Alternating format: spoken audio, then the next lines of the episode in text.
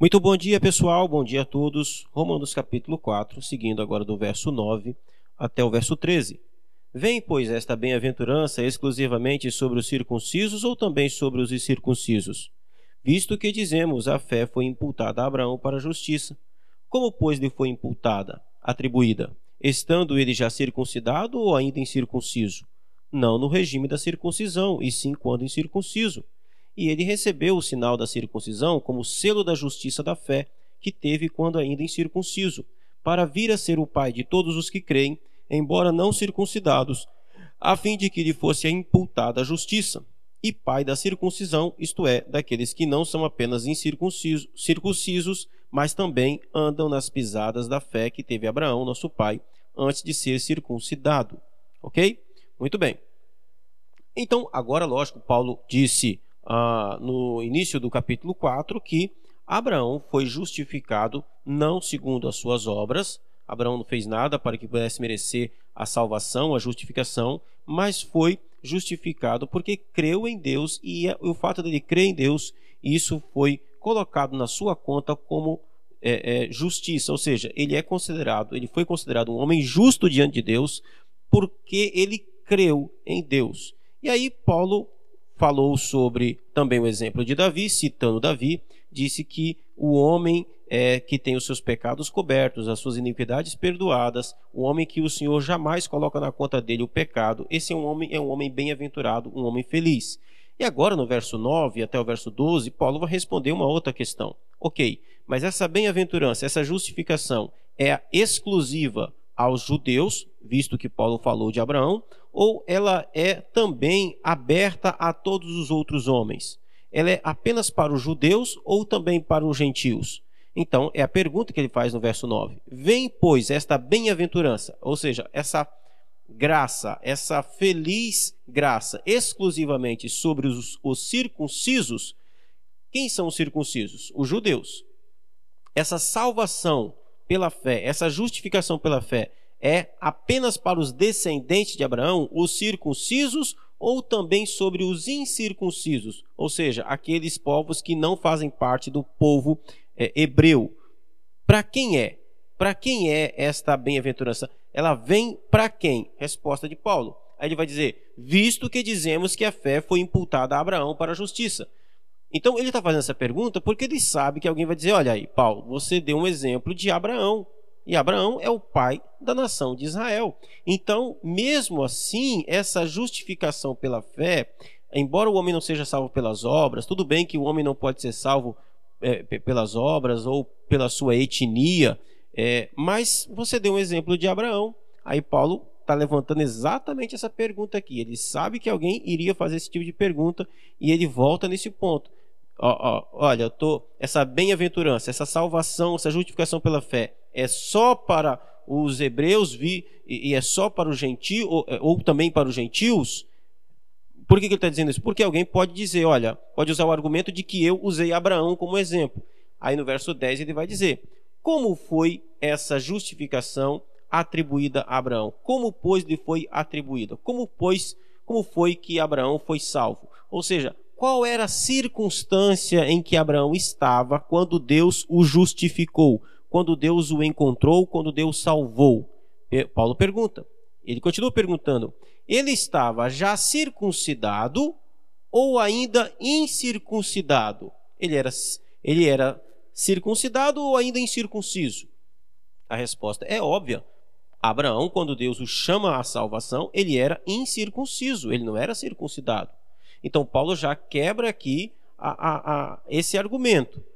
A justificação não é só para os circuncisos, ou seja, não é apenas para os judeus. Por quê? Porque quando Deus chama Abraão à salvação, Abraão não era judeu. Abraão não era circuncidado. Então, o argumento do judeu era o seguinte: a salvação é apenas para o povo da aliança, apenas para o povo judeu, apenas para quem tem a marca da circuncisão. Paulo quebra esse argumento perguntando: bom, Abraão, quando foi chamado, era circuncidado? Resposta: não. Ele mesmo, ele mesmo diz: não no regime da circuncisão, e sim quando incircunciso. Aliás, Abraão foi ser circuncidado cerca de 12 anos depois que ele já tinha ouvido a voz de Deus e já tinha crido em Deus. A gente, para trazer isso aqui para mais perto da gente, a gente pode pensar da seguinte maneira: quando que alguém é salvo por Jesus? Antes dele ser batizado ou depois de batizado? É lógico que ele é, ele é salvo antes de ser batizado. O batismo é apenas uma confirmação da obra da salvação que já opera na vida dessa pessoa.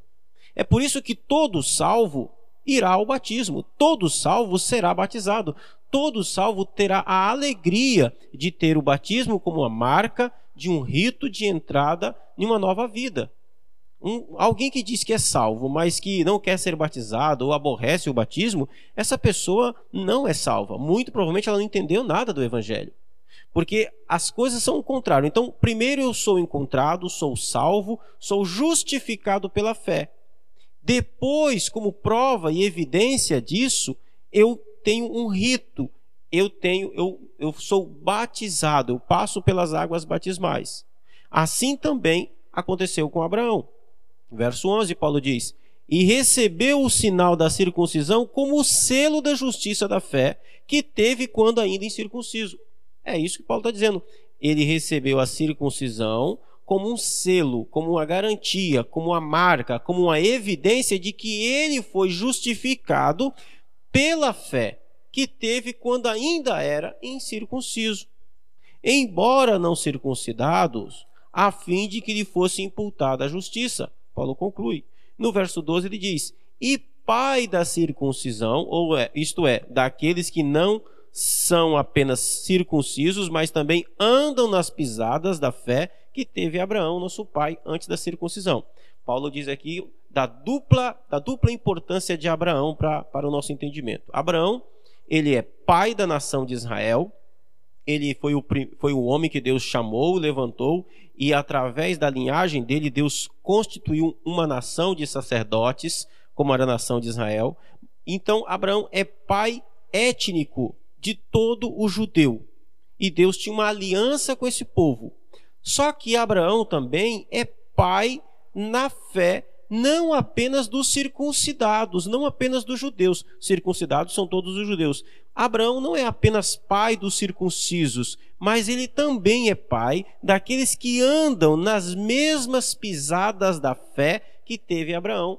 Ou seja, todo homem fora da nação de Israel que é chamado à salvação, que ouve o evangelho e crê em Jesus, esta pessoa, esta pessoa também é filho de Abraão na fé. É por isso que essa é a interpretação do Novo Testamento com relação à nossa paternidade é, é, como povo de Deus. Abraão é tanto pai dos judeus etnicamente, quanto pai de todos aqueles que foram alcançados pela graça de Jesus pela fé. Ou seja, do mesmo modo que é, Abraão foi salvo, eu sou salvo. Deus não tem dois modos de salvação. Deus não salva de duas maneiras diferentes. Deus não salvou Elias porque ele era judeu e salva o seu Manuel hoje em Jesus Cristo. São modos diferentes. Não, não são modos diferentes. A salvação, a justificação sempre foi da mesma maneira. Deus sempre justificou o pecador da mesma forma. Se você, Abraão creu em Deus e foi justificado.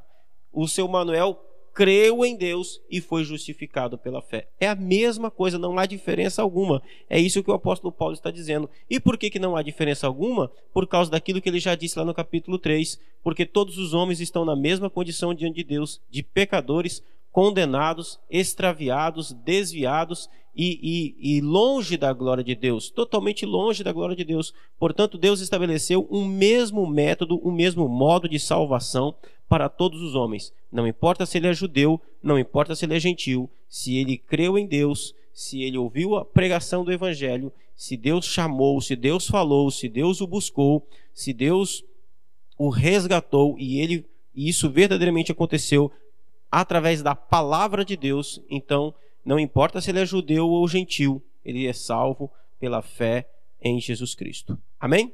Amanhã a gente continua. Um forte abraço a você e a gente espera amanhã cedo.